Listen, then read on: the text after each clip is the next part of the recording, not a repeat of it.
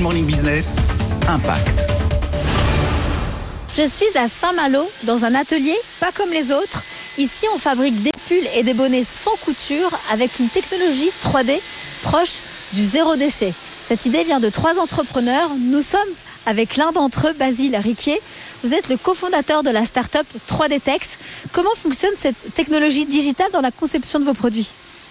Tout d'abord, ce sont deux euh, technologies en réalité qui sont euh, couplées l'une à l'autre. Une technologie digitale qui nous permet de créer, de nous appuyer sur des jumeaux virtuels, programmation, modélisation virtuelle, mise au point virtuelle sur avatar, couplée à une technologie de fabrication 3D mécanique où l'on fabrique des pulls sans couture avec une technologie zéro déchet. Nos pertes en réalité, c'est ça, c'est à peu près 1 à 2% la matière première nécessaire à la fabrication du pull. Dans la fabrication traditionnelle, on est plutôt sur des, mesures qui sont de l'ordre de 20 à 30% Parmi les 25 premiers clients de 3D Tex, on retrouve la marque éco-responsable Balzac Paris.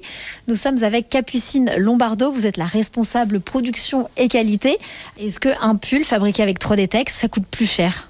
Bah, là, je porte sur moi le pull Giro. C'est un pull euh, qu'on a fabriqué avec l'usine 3D Tex, qu'on fabriquait avant en Italie. On le vendait à nos clients de 145 euros. Aujourd'hui, on le propose Made in France à 145 euros.